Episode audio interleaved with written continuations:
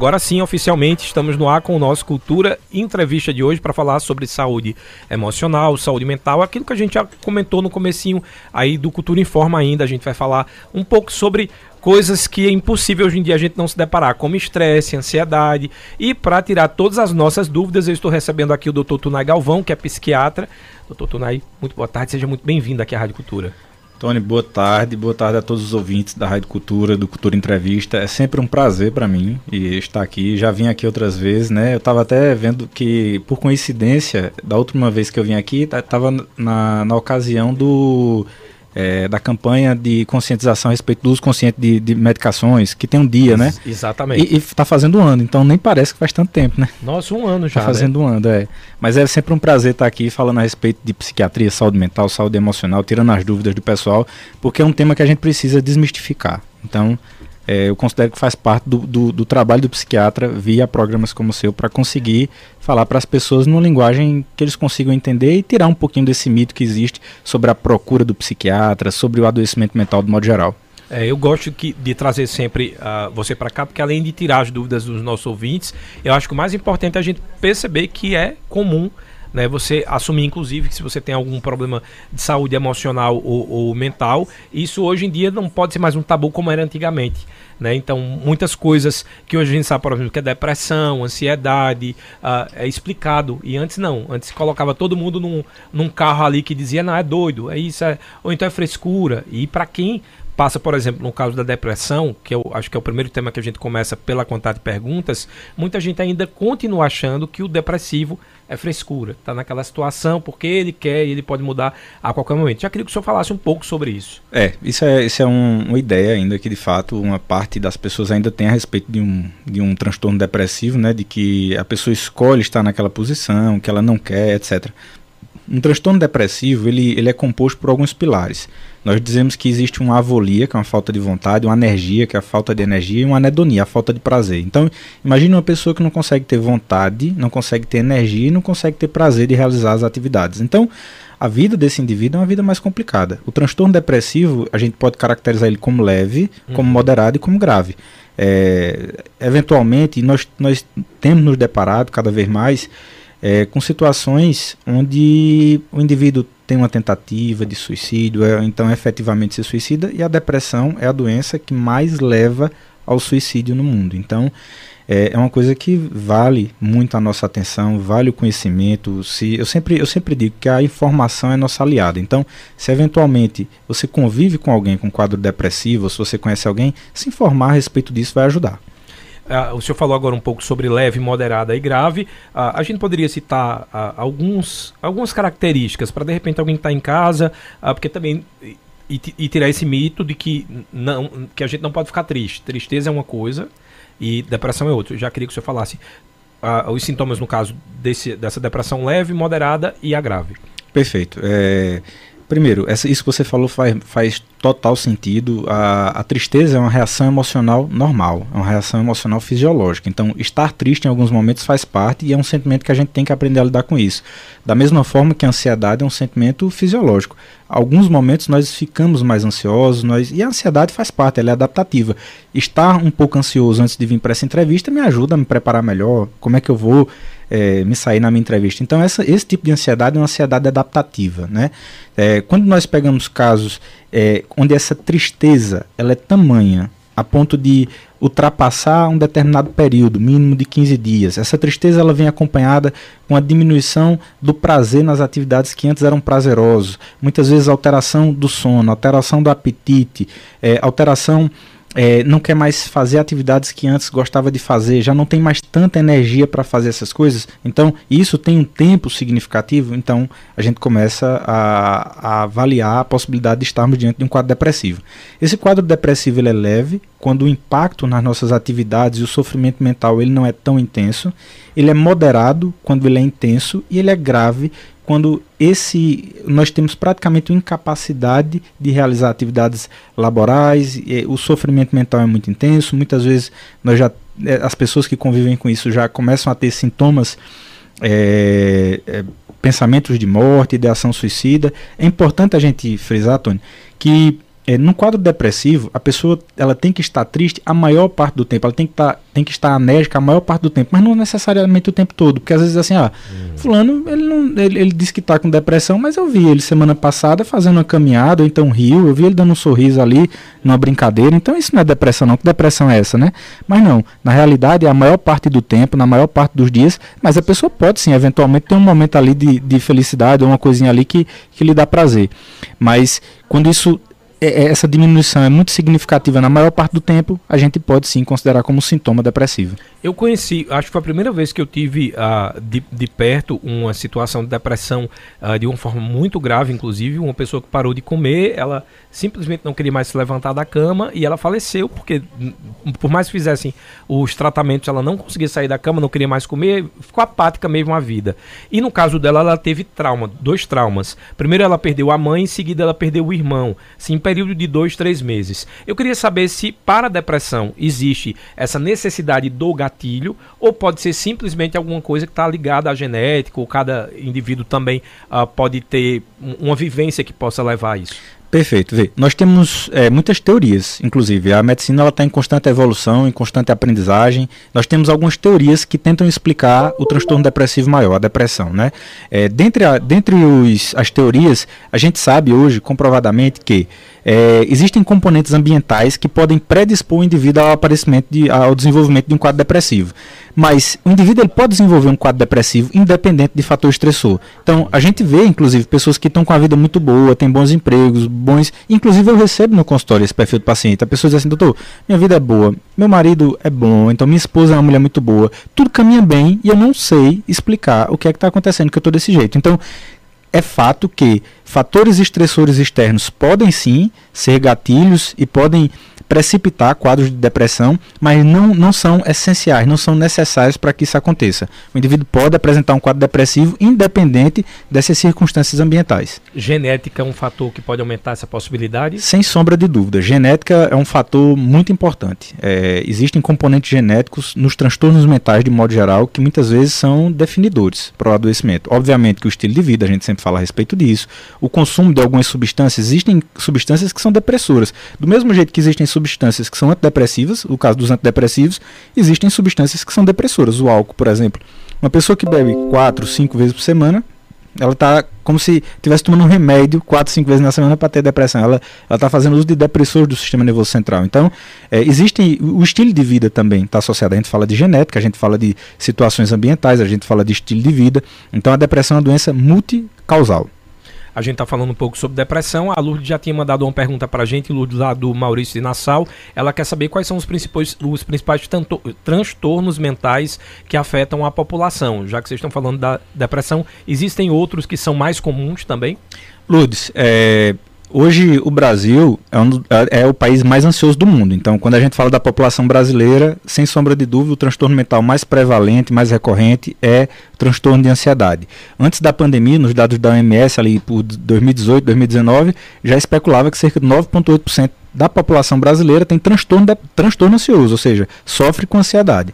Em segundo lugar, vem o transtorno depressivo, a depressão. Quase 5% da população. O Brasil também é um país é, cuja a população com transtorno depressivo é alta, né?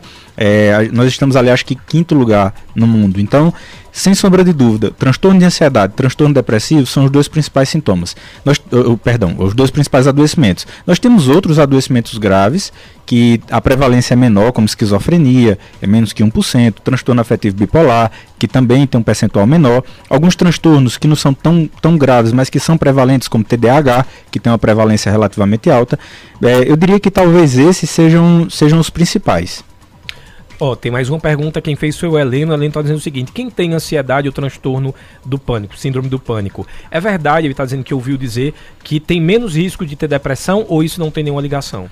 Pelo contrário, é, os transtornos ansiosos eles são fatores de, a gente falou ainda há pouco a respeito de fatores é, de risco, né? O consumo de álcool, por exemplo. Existem estudos que mostram que as pessoas que convivem com quadros ansiosos e aí transtorno de pânico seria um desses quadros, elas têm uma predisposição maior a desenvolver transtornos depressivos.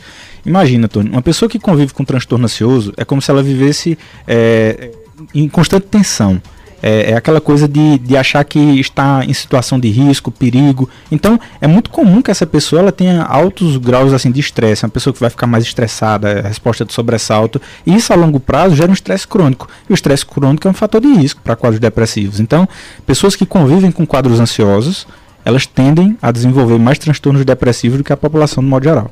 Oh, tem mais perguntas aqui. Qual o tratamento mais eficaz nos tratamentos, no caso do transtorno nos tran transtornos mentais. Pedi só que vocês mandem para mim aqui no WhatsApp as perguntas de uma forma mais curtinha, porque senão não vai dar tempo de eu ler as perguntas maiores. Então, resumindo a pergunta, quais são os tratamentos mais eficazes para transtornos mentais? Vamos usar então aqui depressão, ansiedade e síndrome do pânico, que a gente já Perfeito. citou. Vê, é, o tratamento, ele, quando a gente fala em tratamento, muitas vezes a gente associa de cara a medicação, mas é, hoje em dia, cada vez mais, a gente fala a respeito de outras estratégias que não necessariamente são medicamentosas. Então, existe basicamente três coisas que são primeira linha quando a gente fala de um tratamento de um transtorno ansioso ou de um transtorno depressivo, que é terapia, atividade física moderada intensa e medicação.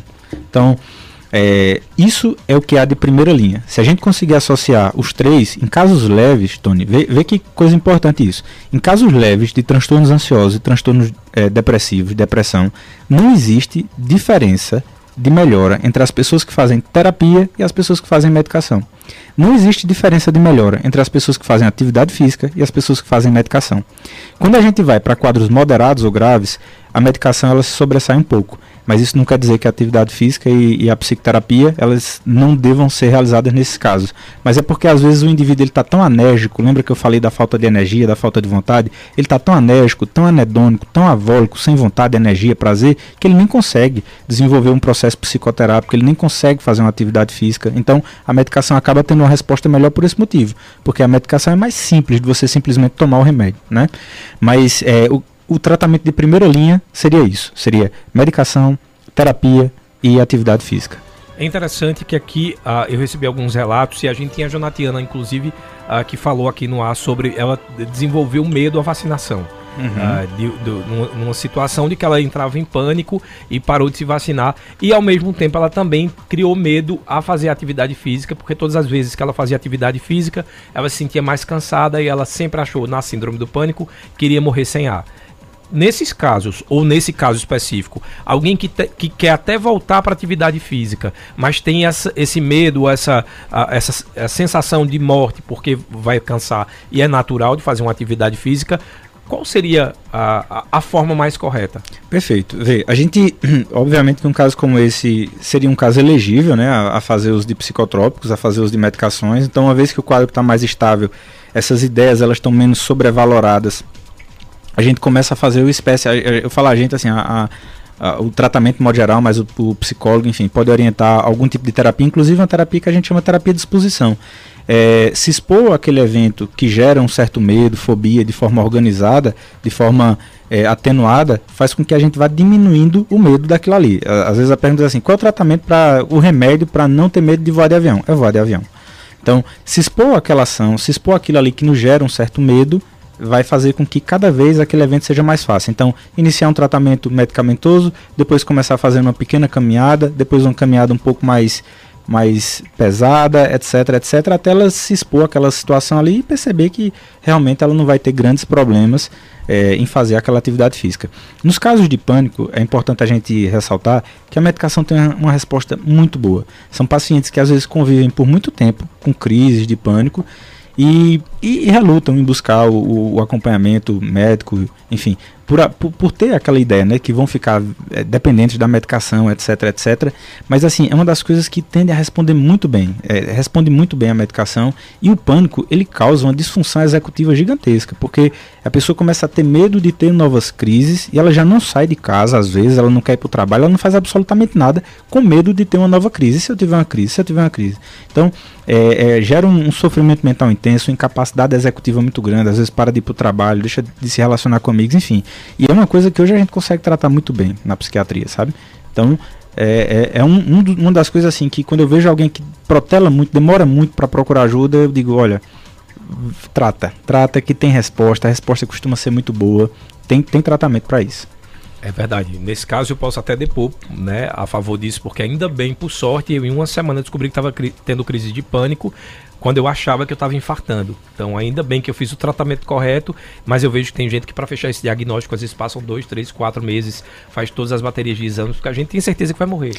Pois é, e sabe o que acontece? É, é uma coisa até que eu digo para meus colegas médicos, assim, como professor, quando estive na, na universidade, eu dizia até para os alunos, ó, nunca diga para um paciente que chega com pânico na, na no hospital, nunca diga ele, ó, você não tem nada, porque ele tem, aquela, ele não, ele não acha que está sentindo uma dor no peito, ele está sentindo. Uhum. Ele não acha que está sentindo metade do corpo dormente, ele está sentindo metade do corpo dormente. Então, no momento que alguém invalida aquilo ali que ele está sentindo, diz, olha, você não tem nada, procura um psiquiatra. É óbvio que ele vai encarar aquilo ali como uma ofensa, porque ele, ele vai dizer assim, não, eu não sei, agora eu não sei o que é que eu estou sentindo, eu não sei que eu estou sentindo uma dor no peito. Então, invalidar isso, essa queixa, dizer que não tem nada, isso faz com que muitas vezes as pessoas até, é, eu vou pro, vou pro psiquiatra não, eu vou no cardiologista, porque eu sei que eu tenho. Esse, esse camarada não está nem olhando para mim direito, ele não está percebendo meu, meu sofrimento. E aí quando a gente acolhe bem, ó, realmente, você tá com dor no peito e tal, só que essa dor no peito, ela não é de origem cardíaca não é um infarto, tá tudo ok, o seu eletro tá normal. Ela é de uma origem psicogênica, essa dor existe de fato. Uhum. É, mas ela não é, é advinda de um infarto. Então você tem que procurar um médico especialista nessas questões. Então, essa abordagem é uma abordagem mais assertiva no sentido do indivíduo, no sentido tão. É, é, com a queixa dele tão menosprezada, né? Que é o que acontece muitas vezes. É, inclusive o seu professor, né? Eu fui. Agora, agora eu, sou, eu estou ainda como coordenador da residência, eu ensino médicos a serem psiquiatras. Eu sou, eu sou preceptor da residência, mas da, na, na, na, faculdade mesmo eu não estou mais como professor. É, porque no caso de clínico geral, no meu caso, o clínico geral perguntou se eu estava carente. É. é. Porque eu tinha ido duas vezes com crise e aí eu fiquei imaginando, eu que tenho esclarecimentos, não, eu estou sentindo, vou procurar outro profissional. Mas essas pessoas que às vezes não têm esse mesmo esclarecimento, elas voltam para casa permanecem com a dor, se sentindo frustradas e ainda culpadas porque elas estão sentindo a dor. E, e não voltam no hospital, porque elas assim, voltam. eu vou lá para dizer que eu tô carente. Né? Exatamente. Né? Então Depois é... eu encontrei o médico e disse, ó, doutor, não tô carente não, ele toma esse remédio agora. E ainda bem que eu tomei esse remédio. É. ó, o Guguinha Júnior lá do Chique Chique tá dizendo boa tarde a todos. Ele só colocou uma sigla, doutor, que eu não sei se uh, foi Sim. o corretor que mudou, é BHA, ou será que é TDAH? Deve ser TDAH, né? É, né? Ele está dizendo que está uh, minha filha deve ser, está se tratando TDAH dois meses. É, é, a previsão do tratamento pelo clínico que lhe acompanha há pelo menos seis meses. E ele está querendo saber se a ansiedade tem cura. Carlos Augusto, lá do Chique Chique. É, quais são as letras que ele colocou aí? Ele botou BHA. BHA. Acho que talvez fosse TAG, não sei, porque ele fala de ansiedade depois, né? Transtorno de ansiedade generalizada é, é um transtorno ansioso que, de fato, o primeiro tratamento a gente tende a fazer pelo período de seis meses. Então, é, como, é, como funciona hoje? A gente tem uma perspectiva de tratamentos que não são tratamentos ad eterno, assim, diferente do que se imaginava antes, que você iniciava um tratamento na psiquiatria e, e necessariamente teria que fazer pela vida toda. Hoje a gente trata com uma perspectiva, um primeiro tratamento para um quadro de um transtorno de ansiedade generalizada, de fato, seis meses. Tá, tá muito bem orientado, o médico que acompanha, enfim, está fazendo o que dizem hoje os protocolos. A gente tenta fazer por seis meses, seis meses de remissão, bem entendido. E aí a, a, grande questão, essa remissão às vezes é difícil da gente perceber o que, o que é seis meses de remissão. Existem é, questionários, existem inventários que nos ajudam até a quantificar essa remissão, enfim, isso é um pouquinho complexo da gente ver, mas uma vez que o indivíduo passa um período estável, sem crise, sem sintomas, existe uma chance da gente tirar essa medicação e ele seguir bem, né? Sobretudo quando tem aquelas mudanças comportamentais, de estilo de vida, não se expõe a fatores de é, fatores de piora, como os de, de álcool, enfim. Tem algumas coisas que são inegociáveis, né? Para quem quer fazer um tratamento bem sucedido, dentre elas o sono, por exemplo. Hoje é, é uma das coisas mais negligenciadas, é, é, a questão do sono. Se você não tem uma hora no seu dia, você tira do sono. Onde o sono talvez seja uma das coisas mais inegociáveis do nosso dia, é, talvez seja o sono. Tipo, uhum. então assim, eu posso é, é, organizar qualquer outra coisa da minha rotina, mas eu não posso dormir menos, porque quando a gente dorme menos, a gente é, fica mais estressado, diminui a atenção, engorda mais, enfim. O sono é essencial, é essencial. Mas, inclusive, é, é, é, um, é um, um sintoma comum. Quando a gente começa a abrir um quadro ansioso, depressivo, essa questão do sono. O Walter das Rendeiras, boa tarde. Trabalho com um colega que não tem dificuldade de levantar falso testemunho grave aos que trabalham próximo. Ela escolhe sempre uma vítima e parte para destruir a reputação. Será que isso pode ser algum distúrbio psicológico? Pior ainda é que ela não reconhece erros, nem tampouco tem sentimento de culpa. É, Walter, é, é muito difícil, assim, né? eu, eu, realmente não consigo diagnosticar a tua, tua colega de trabalho, eu não sei. É, algumas coisas que eu posso te dizer, assim, em linhas gerais, e longe de mim querer fazer qualquer tipo de diagnóstico ou falar alguma coisa a respeito da tua colega. Eu absolutamente não tenho capacidade de fazer isso. Mas, assim, existem alguns transtornos é, de personalidade, dentre eles um que a gente chama transtorno, transtorno de personalidade antissocial, que popularmente as pessoas conhecem como psicopatia, né? Uhum. Então, é um transtorno de personalidade onde a falta de empatia é o cerne disso. A pessoa, ela, ela se coloca numa posição onde ela acredita que todo mundo que está ao redor deve servi-la.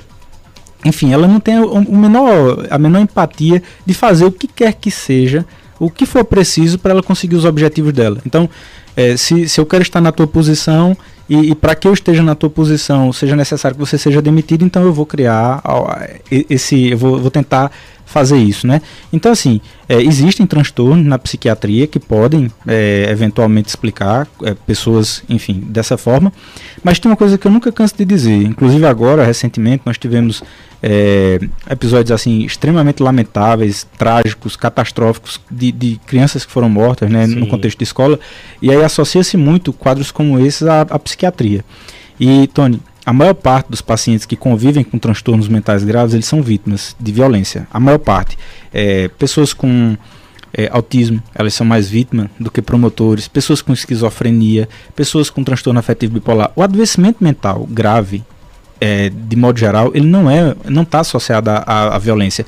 Se a gente pegar os, os 10 crimes mais horrendos que a gente conhece aqui na história do Brasil, a gente vai ver que eles não foram causados por pessoas com adoecimento mental grave. Se a gente pegar a maior parte das pessoas que convivem com adoecimentos mentais, elas não promovem violência. E a maior parte da violência não é promovida por pessoas que têm adoecimento mental, né?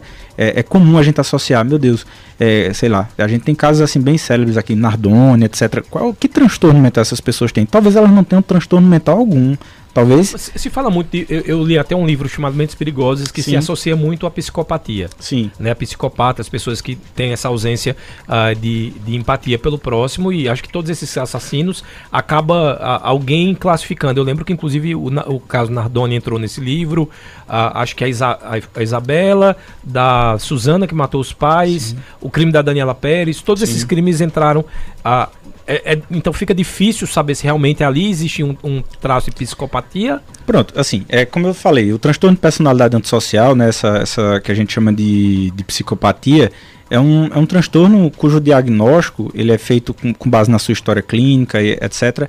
E talvez se nós observarmos, é, e eu não conheço a fundo essas histórias, nunca avaliei esses pacientes, nem nunca li nada a respeito da, da avaliação desses pacientes, mas talvez eles nunca tivessem é, dado demonstrações como esse indivíduo agora acabou de falar. Eu tenho uma amiga que ela é assim, assim, assim. uhum. assim. Talvez se a gente for analisar a história pregressa dessas pessoas, elas nunca apresentaram situações como essa. E no momento, ali, elas acabaram cometendo um crime. É, às vezes, só o fato da pessoa não ter empatia, ou enfim, eu, dela se colocar acima dos outros, enfim, não necessariamente isso vai diagnosticar como, como um transtorno mental. É, se a gente for observar, se a gente pegar, tipo, eu não, eu não tenho esse dado exato, mas ah, de 100 homicídios que são cometidos, talvez 5% tenha um transtorno de personalidade antissocial, sejam psicopatas. Os outros 95 são homicídios causados por situações as mais diversas possíveis. Se, se, se, a gente, eu convido até o ouvinte a fazer uma reflexão de todos os homicídios que você já ouviu falar, no seu contexto, na rua, enfim, quantos eram de pessoas, as pessoas que mataram eram pessoas que tinham transtornos ou, ou eram pessoas que é, tiveram uma briga, uma confusão, etc, etc. A maior parte esmagadora é, se resume a isso, não a transtornos mentais, né? Mas, obviamente, tem casos que chamam muito nossa atenção. Aquele, aquele indivíduo Jairinho, nem, não sei, absolutamente não tenho capacidade de dizer se ele tem algum transtorno ou não, não cabe a mim. Mas, assim, a história, quando contada, nos faz pensar que, que é um indivíduo que, que ele tem um prazer muito grande pelo sofrimento alheio, né? Uhum. A forma, o modus operandi, enfim. Então, isso, isso sugere, obviamente, um transtorno de personalidade. É, isso sugere é, traço de psicopatia. Mas quando a gente fala de transtorno mental de modo geral, é, às vezes não é nem esse tipo de transtorno que a gente associa. As pessoas têm medo do esquizofrênico, as pessoas têm medo do, do bipolar, as pessoas têm medo da pessoa com déficit, déficit intelectual, antigamente chamava-se retardo mental. Então, é, é esse o padrão do paciente que as pessoas têm medo e que muitas vezes, ó, cuidado, que ele é perigoso. Na maior parte das vezes, na maioria esmagadora das vezes, isso não é um, um fato. Vamos fazer o seguinte, muitas perguntas chegando, lembrar mais uma vez para você que está mandando pergunta por áudio, um minuto no máximo para que a gente possa colocar as perguntas aqui no ar. Uh, eu estou recebendo aqui no nosso estúdio o Tunay Galvão, que é psiquiatra, a gente está falando sobre saúde mental e emocional.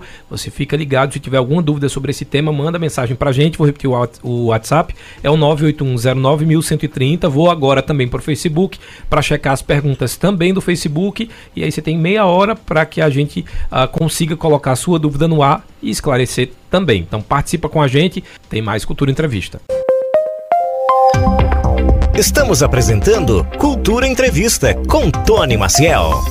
O Cultura Entrevista falando sobre saúde mental, saúde emocional, aqui no estúdio Tunai Galvão, que é psiquiatra. Não vou mais perder tempo, porque agora eu já vou trazer as perguntas para que vocês não fiquem com raiva, porque ficou uma pergunta sem responder. Então a primeira pergunta aí é do Juscelio Santos, lá do bairro é, do Salgado. Boa tarde, Juscelio. Bom dia, Tony. Bom dia, doutor. É, eu tenho um filho autista e eu percebo o seguinte: é, o pai e mãe de crianças autistas, se ele, se ele não aceitar que seu filho ele é autista, tanto o psicológico deles quanto o, o próprio emocional não avança, porque os pais não estão preparados perfeita, é perfeita de fato. Isso que você falou faz muito sentido, é bem importante, inclusive, essa colocação. É, essa aceitação, embora seja difícil, porque receber um diagnóstico de um transtorno mental em um filho, a gente passa por um processo de luto. E a aceitação é, é, é o nosso objetivo, né? Aceitar aquilo ali é essencial, até para que a gente consiga buscar os tratamentos, buscar toda a dinâmica é, que é necessário. Ser pai ou mãe de uma criança atípica é, envolve muitos cuidados, envolve é, conhecer muito a respeito daquilo. Então, perfeita a tua colocação, muito interessante, bem, bem bacana. Isso mostra um amadurecimento muito grande da tua parte, assim, e da, da vivência que você te, tem tido, né, com seus filhos. Mas isso é real. É, reconhecer isso é um processo muito importante para que a partir daí comece a buscar o tratamento. Ainda existe um negacionismo, né? Existe. Às vezes a, a, o pai não quer aquele diagnóstico e fica postergando, dizendo não, não é isso. É... Existe. Né? É, é, porque assim é difícil, Sim, de fato, né? Assim, é, é, bem complicado. A negação é a, a, primeira fase do luto, né? Então, quando a gente está diante de uma situação muito difícil, veja, uma criança envolve um planejamento, uma expectativa, uma série de coisas. E aí receber um diagnóstico como esse, às vezes, é, é muito difícil de ser de, de, de digerir aquilo, né? Então, é, é um fato isso. A Janaína de Lagoa do Algodão está dizendo boa tarde, doutor. Olha, eu estou com ansiedade uh, muito grande, inclusive com muita queda de cabelo e dor no pescoço. A médica passou fluoxetina. Estou bem medicada? Janaína, está bem medicada. A classe da, da fluoxetina, que a gente chama de SRS, é a classe mais apropriada para o tratamento de quadros ansiosos. Então, você está sendo muito bem medicada, está sendo bem acompanhada pela sua médica continue fazendo o tratamento direitinho que vai dar certo. Cláudia Arruda, boa tarde. A minha filha, aliás, a filha da minha vizinha tem pavor de animais, seja inseto, cachorro, gato. Ela não quer ficar em nenhum ambiente que tenha nenhum deles. Vou dar um exemplo. Ela não consegue sequer passar a mão em um gato. Cláudia, é, isso, é, isso, isso, entra naquele, naquele que a gente falou de é, fobias específicas, né? Ela tem medo, um medo muito específico a respeito de animais.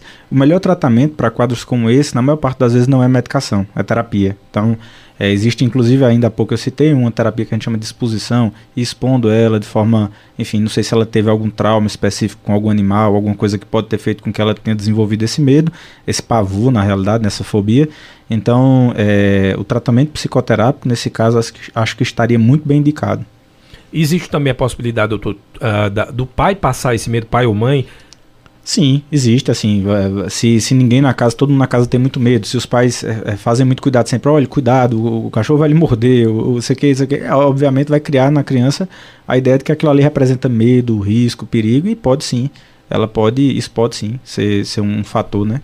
Fobia, no caso, a maioria do, dos casos de fobia são tratados com medicação ou com terapia? Quando a gente tem uma, uma fobia específica, é, como a gente estava citando, ah, eu tenho um medo específico de animal. Quando eu, elevador, escada rolante, animal. Na, é, na maior parte das vezes com terapia.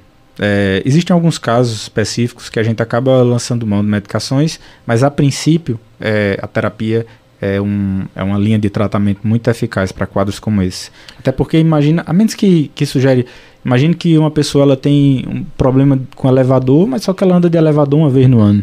Então talvez isso não seja efetivamente um problema para ela, né? Então, é, como lidar com essas situações específicas. Quando eu precisar andar de elevador, às vezes não faz sentido medicar ela por um ano para uma vez ali. Ela, então é bem peculiar, isso depende muito do, do, do caso, mas via de regra são, são quadros que a terapia costuma é, ter uma eficácia muito boa.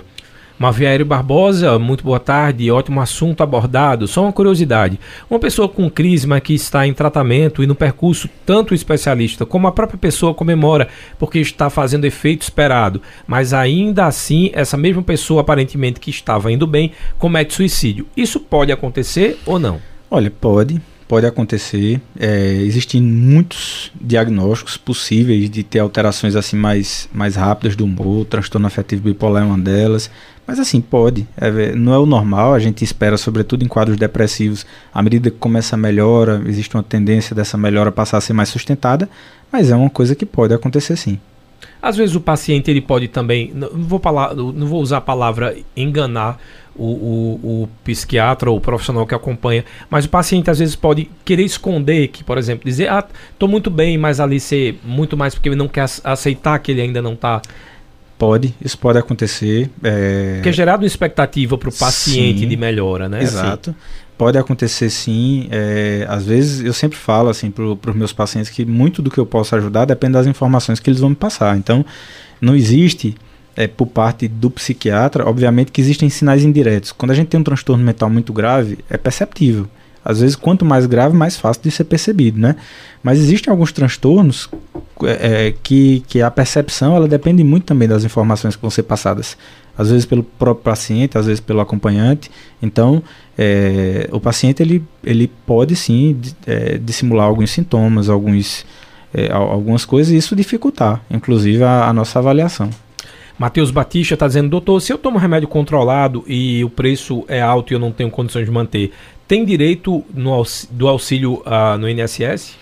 Matheus, vê, é, na realidade, não. É, o que vai definir se você vai ter direito ou não a, ao auxílio é o teu grau de incapacidade para o trabalho, e não a questão da medicação propriamente. Existe uma lista que a gente chama RENAME, que é a relação das medicações essenciais que devem fazer parte do, das medicações disponíveis no SUS. Então, as medicações que estão nessa lista, elas compõem o, as principais medicações, assim, entre aspas, que devem ser, que podem ser utilizadas para quadros depressivos, ansiosos, de esquizofrenia, enfim. Então, nesses casos, é, preconiza-se que nós utilizemos uma medicação é, que esteja disponível no SUS. Se acontece de você só estabilizou com um remédio específico, e esse remédio não está nessa lista, se ele não estiver nessa lista, o que pode ser feito é pedir. É, às vezes o Estado tem algumas medicações de alto custo que eles disponibilizam, então pode escrever através de um, de um textozinho que a gente chama de LME, é, solicitar essa medicação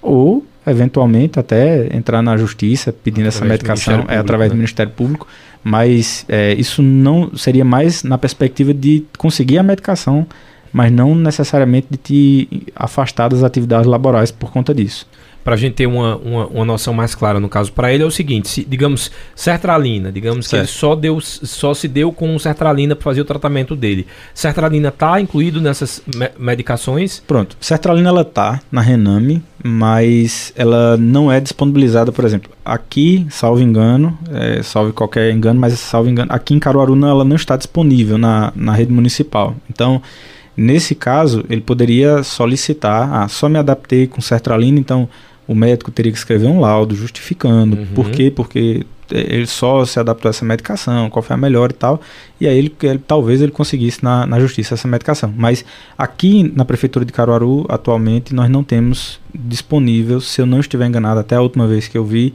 a sertralina. É, existem alguns outros municípios que têm, é, salvo engano, Recife, acho que é, sertralina está disponível na, na, na rede municipal, então é, cada, cada cidade ela tem alguns componentes que ela disponibiliza. Pernambuco, ela, ela sai, na, sai na frente, nosso estado, em uma medicação específica. Tem uma medicação que é usada para esquizofrenia que é bem cara. E só tem, acho que um estado no Brasil que disponibiliza essa medicação, que é o estado de Pernambuco, que é o Invega Trinza, que é uma medicação para. É o Invega, na realidade, Invega Sustena, que é uma medicação para esquizofrenia. Casos de esquizofrenia refratária. A aplicação dessa medicação ela custa em média acho que dois mil reais e o Estado disponibiliza. Então. Vamos trazer mais uma pergunta aqui por áudio. Essa daí é da Nininha, lá do bairro São Francisco. Boa tarde, Nininha. Ou quer que eu chame outra? tem chegou outra, não foi? Foi o Shell Eletricista. Então, Shell Tony, Eletricista. Boa tarde, Tony. Tá tudo boa bem? tarde, tudo na paz. Ô, Tony, no dia a dia está acontecendo com muita gente, muitas pessoas, com sintoma tipo opressão, tristeza, angústia, sistema nervoso e uma série de coisas que dá a entender que é uma depressão. E aí vai ao médico, nem todos os médicos, nem todos.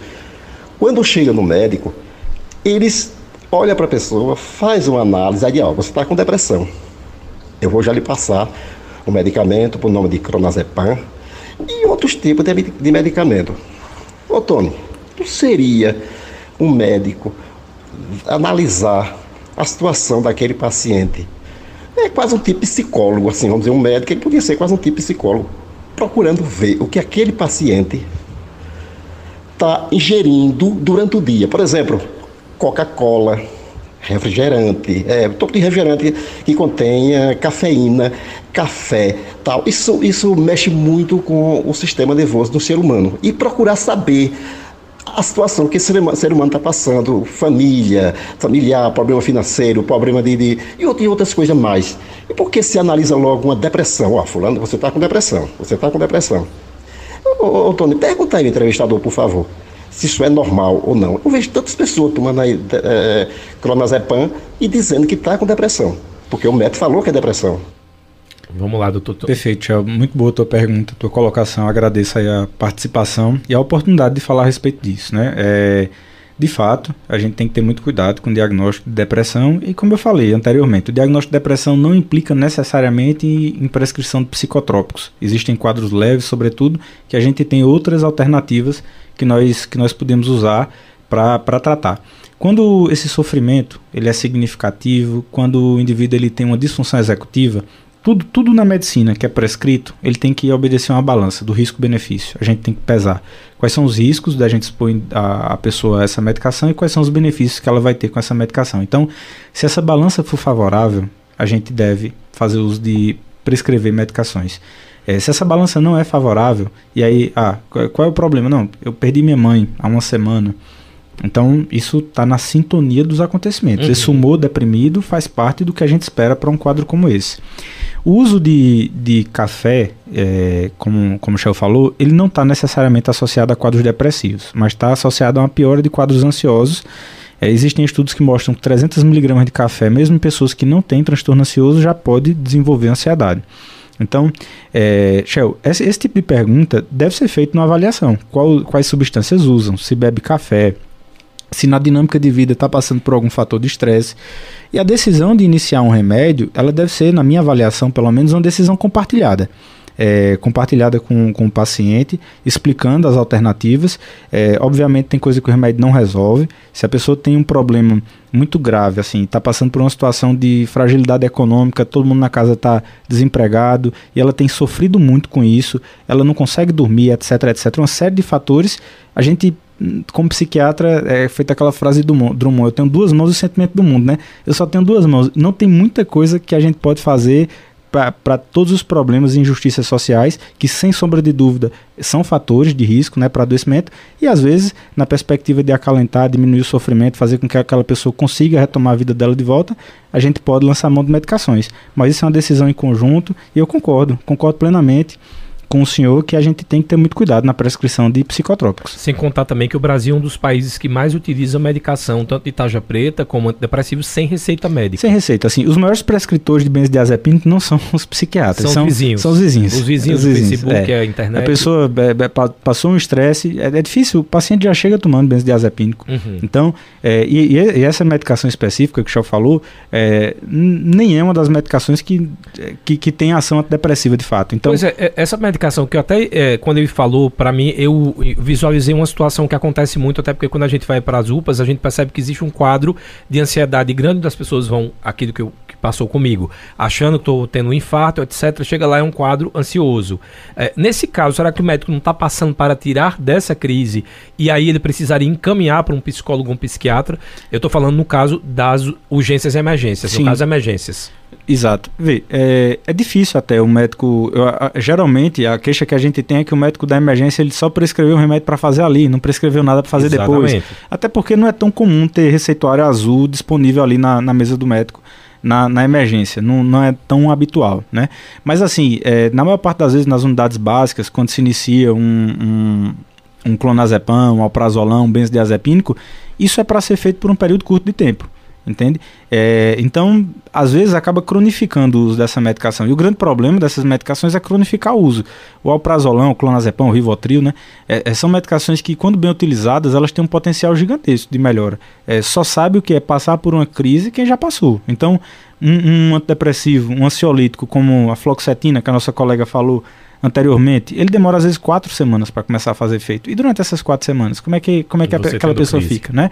Então, é, nesses casos, essas medicações elas são muito bem empregadas, mas a ideia é que elas sejam feitas por um período curto de tempo. A Juliana está querendo saber se é verdade. Agora estão divulgando na internet que para pacientes, por exemplo, com crise de pânico, colocar pedras de gelo nas mãos vai diminuir esse, esse sintoma de ansiedade, já que o cérebro se concentrará no incômodo que está acontecendo na mão. Se tem algum estudo científico realmente faz sentido?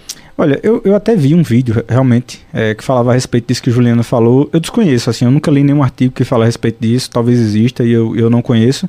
Mas assim, a gente sabe que existem muito, muitas coisas que podem melhorar quadros ansiosos, né? Trabalho com respiração, é, ter alguém perto com quem você possa conversar. Então tem várias coisas que fazem. E a própria crise, ela é autolimitada. Então você começa uma crise e alguns minutos depois passa, vai, vai passar aquela crise, né? Então é, botando o gelo na mão ou não, é, é, provável que essa crise passe. Mas eu, eu de fato não conheço é, nenhum artigo que fale a respeito dessa técnica em especial. Mas eu, eu já vi também na, na internet.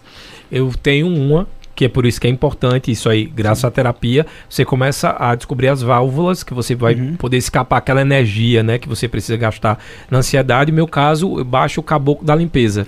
eu começo a fazer faxina e aquilo eu a faxina que eu digo no sentido passar pano, Sim. aspirar, limpar disco, tirar roupa de guarda-roupa aí acabou. Se entreter, né? Exatamente, é, ocupar a mente. É, ocupar mente com alguma coisa ali vai vai porque às vezes a pessoa começa, meu Deus, eu vou ter uma crise, vou ter uma crise, vou infartar. E aquilo vai aumentando, aumentando, é. aumentando. E quando a pessoa acaba procurando outra coisa ali para fazer, às vezes tira um pouquinho do foco.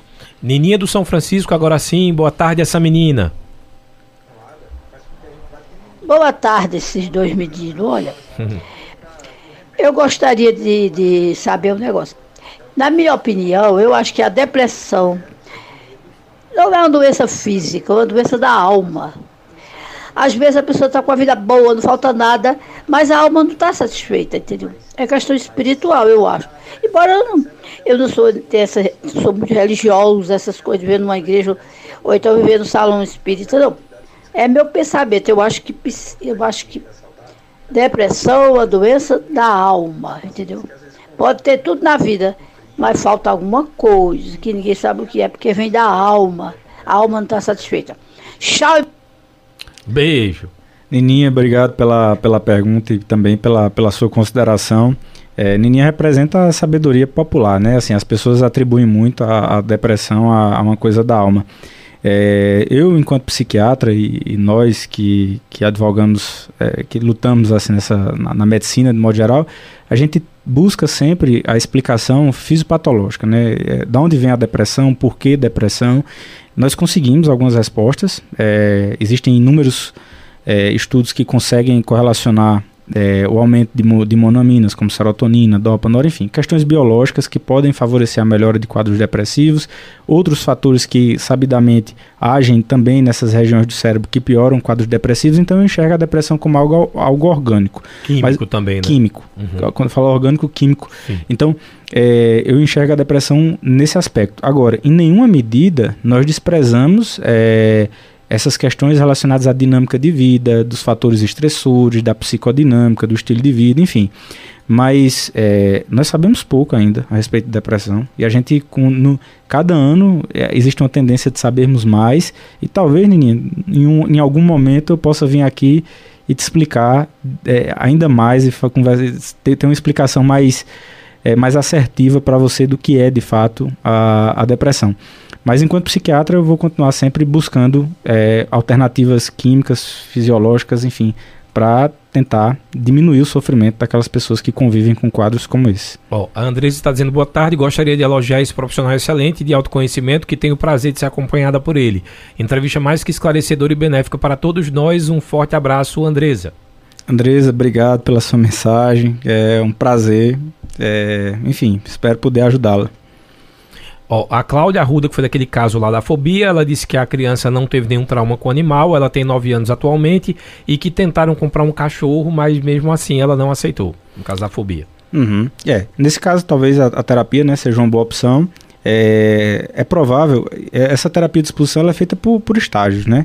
Então a gente não começa com a exposição mais então, às vezes, é, é, introduzir é, desenhos de animais, um exemplo, um desenho onde ela consiga se identificar e que ela consiga gostar, enfim, é, existem números, né, para que ela é, desmistifique um pouco essa visão que ela tem a respeito dos animais. Em um segundo momento, é, um, talvez um animal de pelúcia. Em um terceiro momento, sim, talvez o animal de fato, né?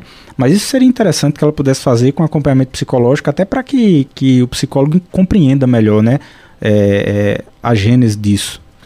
André Padeiro está dizendo: tem profissões mais sujeitas a distúrbios emocionais? Se tem, quais são? André, tem. Existem profissões que são mais sujeitas a adoecimentos, né? Existem padrões de personalidade, existem pessoas que são mais suscetíveis a adoecer. A gente falou a respeito de, é, de, de, questões genéticas, né? Então, existe um fator genético que pode predispor o indivíduo a ter um adoecimento mental, mas existem também pessoas que têm um perfil de personalidade que a gente chama às vezes de anacástico. Sabe aquela pessoa que se preocupa demais? Tem 100 pessoas numa empresa, mas se uma coisa dá errado, ele acha que a culpa é dele. Enfim, esse, essas pessoas que, que, que têm esse excesso de preocupação, que sempre é, enfim, é, elas tendem a adoecer mais, elas internalizam mais conflitos e, consequentemente, elas podem acabar adoecendo. Então, e, e, com relação, respondendo especificamente à profissão, profissões que estão expostas a um estresse crônico, profissões que estão que, que estão sempre em estresse, como policiais, por exemplo, professores também adoecem muito, os próprios médicos adoecem muito também. Então, essas profissões elas estão sim mais sujeitas a adoecimentos. Doutor, não, não passa essa informação porque eu já tenho duas dessas profissões aí. Será que é por isso? Ó, a Delma, bom depoimento da Delma da Adalgisa Nunes. Ela está dizendo o seguinte: boa tarde, Tony, boa tarde, doutor é, Tunai. É, o senhor disse que, aliás, o meu médico disse que eu estava com ansiedade e começo de depressão. Ele passou remédio, mas eu não comprei. Faço terapia, faço crochê e isso me deixa muito leve. Tenho medo da dependência. Olha, é, se, se a senhora tem se sentido bem, né? Se a senhora acha que, enfim, quando a senhora faz terapia e quando faz é, crochê, isso não. A senhora está bem assim, converse com seu médico, explique e vocês devem ter um diálogo e conversar a respeito disso para ver se de fato no teu caso vai ser necessária a medicação. O que é que eu posso te dizer? As medicações, elas não estão necessariamente relacionadas à dependência. Inclusive a maior parte das medicações que a gente faz para ansiedade ou para depressão, elas não causam dependência. Então, é, hoje em dia nós temos tratamento seguro nesse aspecto, no aspecto da dependência. Mas se a senhora precisa ou não de fato desses antidepressivos é outra discussão que a senhora deve sim conversar abertamente com seu médico a respeito disso. Olha aqui mais uma pergunta muito boa, inclusive, do Marcos Cardoso, de Riacho das Almas, está dizendo: gostaria de saber se o tratamento dos transtornos mentais com óleo de cannabis é possível e, se sim, em qual grau de depressão é possível esse tratamento. Marcos, essa tua pergunta de fato é muito boa. É, o que é que acontece? Hoje, tudo que a gente vai usar como tratamento, a gente precisa ter estudos grandes. É, um número grande de pessoas tem que ser submetido àquilo e a partir daí a gente tem um, uma capacidade melhor de prever como é que vai ser o comportamento daquela substância, daquela droga nos indivíduos. A gente só tem estudos grandes de cannabis, de canabidiol no caso, que deixar bem claro para as pessoas que não têm muito conhecimento, não é a maconha, e sim um óleo, um extrato da cannabis que não tem THC, enfim. A gente só tem estudos comprovados disso em coisas bem específicas, geralmente em, em, quadros de epilepsia refratária, quadros mais relacionados a outras doenças que não necessariamente são doenças psiquiátricas. Quando a gente usa o canabidiol na psiquiatria, a gente está se utilizando de uma prática que nós chamamos off-label, ou seja, não existem estudos significativos, mas a gente, por já ter tentado tudo que poderia ser feito e não deu resultado, a gente vai tentar isso aqui. Então, é mais ou menos nessa perspectiva. Então, num primeiro momento, um quadro depressivo ele não é tratado com canabidiol. E isso seriam quadros assim mais excepcionais onde nós usaríamos isso como eu te expliquei, off-label, fora do que a gente realmente tem conhecimento de que pode funcionar. Fibromialgia, ela é uma doença emocional também, tá ligado? Ela tem, tem um componente emocional muito importante, inclusive. Eu tenho uma amiga que faz o tratamento com o canabidiol e é um, um eu não sabia, inclusive, mas é legalizado. É. Você tem uma associação que você faz todo um processo. Hoje, hoje já tem laboratórios que produzem, tem Só vários. É caro, é infelizmente, caro, né? É caro. O canabidiol ainda é bem caro. Assim, essa é, a ideia dessa associação, inclusive, é tornar mais, mais acessível, né? O, a cannabis, enfim. É, mas hoje em dia já tem laboratórios que produzem na, na, em qualquer farmácia. Hoje você consegue comprar com receita azul, a mesma receita do alprazolam, você consegue comprar o canabidiol. Então, é, em, quadros de fibromialgia são quadros muito desafiadores, né? Depressão, dor, eles têm uma associação muito, muito íntima. Uhum. Então, é, são quadros que às vezes é, não, não remitem, mesmo com antidepressivos, enfim. E aí, eventualmente, o colega decidiu lançar a mão do canabidiol nesse caso. Vamos aqui para a última pergunta por áudio, que é do Jorge do Agreste, lá de Pau Santo. Boa tarde, Jorge.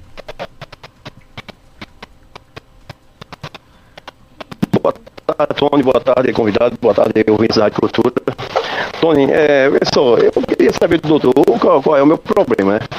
É, basta uma pessoa ligar para mim, basta a pessoa mandar uma mensagem pelo WhatsApp, ou mesmo pessoalmente, diz, ó oh, Jorge, mais tarde, mas eu quero falar contigo. Já coloca aquilo na cabeça, é um problema, o que foi que disseram a eu não estou sabendo, é, o que é que eu vou dizer a ele, e eu fico pensando, vai pô, diz logo o que foi, diz aí o que foi. Vamos, vamos, cortar, porque acho que a gente já entendeu o, o fio da meada. É né? É, deu para entender a pergunta, né? Vê, eu não tenho capacidade de te diagnosticar só com base nisso, né? Nem sei se teu caso necessita de remédio. O que é que eu posso te dizer? Em linhas gerais, é comum pessoas que têm quadros ansiosos, transtornos ansiosos, elas catastrofizarem as situações, elas transformarem situações rotineiras, cotidianas, em catástrofes. Então, se alguém quer falar com a pessoa, a pessoa já pensa no pior. Se alguém diz, olha, é, você soube de fulano, a pessoa já pensa na pior catástrofe possível. Então, é, quadros ansiosos, pessoas que convivem com, com transtornos de ansiedade, elas tendem a catastrofizar, que parece ser um pouco disso que eu compreendi que você tem feito, né? Se isso se você tem de fato um transtorno de ansiedade, eu não sou capaz de dizer. Se, se você preenche critérios para fazer uso de medicação, também não sou capaz de dizer. Mas essa característica me parece uma característica ansiosa. Então já fica aí a dica, Jorge, procurar um especialista é sempre bom. E aí tem a última pergunta que eu deixei para o final, não à toa, porque o André do Zé Carlos de Oliveira colocou assim: para que psicólogo se de fato quem medica é o psiquiatra? Vou explicar que a do lado, cada um do seu é, quadrado. São, são dois tipos de abordagem bem diferentes, são dois profissionais que trabalham em conjunto, né? Mas que têm atuações totalmente diferentes. É, o, o, trabalho da, da psicologia é um trabalho muito bem sedimentado em estudos. A psicoterapia ela é uma alternativa de primeira linha para o tratamento. Tem coisas que o remédio não resolve, tem coisas que a terapia resolve, tem coisas que a medicação é mais eficaz, mas assim, são duas coisas diferentes, complementares. E eu sou, eu me sinto muito à vontade de falar de terapia, que eu faço terapia. Eu faço uhum. terapia há muito tempo, então é uma coisa. Eu sou psiquiatra, respondendo, a, e, e eu faço terapia. Então é, se, eu não, se eu não acreditasse muito no poder da psicoterapia, é, com certeza eu não dedicaria semanalmente uma hora do meu tempo para me dedicar a isso. É uma coisa que é, na minha vida faz muita diferença e na vida das pessoas que se empenham também nesse processo psicoterápico, na maior parte das vezes também faz. Doutor Tunay Galvão, muito obrigado pela participação. A gente conversou com o doutor Tunay, que é psiquiatra, tirou as dúvidas aqui dos nossos ouvintes. Como mais uma vez eu sempre digo, quando o programa tem um tema assim de abrangência tão grande, não dá para a gente passar todas as perguntas, mas a maioria das perguntas que eram parecidas, a gente deixou um ouvinte representando aqui, tirando essa dúvida. Obrigado e até uma próxima. Eu que agradeço, Tony, agradeço a todos os ouvintes aí pelas perguntas. É sempre um prazer e espero em breve estar aqui de novo falando a respeito desses temas que para mim também é muito interessante. É, escutar a perspectiva das pessoas também me faz refletir muito. Por mim, todo mês o senhor pode marcar aí na sua agenda, a gente faz uma consulta aqui, faz o consultório, para que a gente possa tirar dúvida, até porque a gente deixou esse tema aberto exatamente de saúde é, mental ou cuidado com saúde mental, porque a gente sabe que todos os temas vão ser abordados para não Sim. dizer só depressão, Sim. só. Então é bem interessante, acho que é um programa de utilidade pública. Mais um forte abraço aí para você que ficou ligado com a gente aqui no Cultura Entrevista. Lembrar que o programa está disponível lá no Facebook, disponível no YouTube e ao final da entrevista fica disponível também um link no Spotify para você mandar no grupo dos amigos da família, da, da rua, dos amigos inimigos, todo mundo, porque aí é um tema que abrange toda a nossa população. Forte abraço, amanhã tem mais Cultura Entrevista, eu espero por você. Afinal de contas, musicoterapia também trata ansiedade, hein?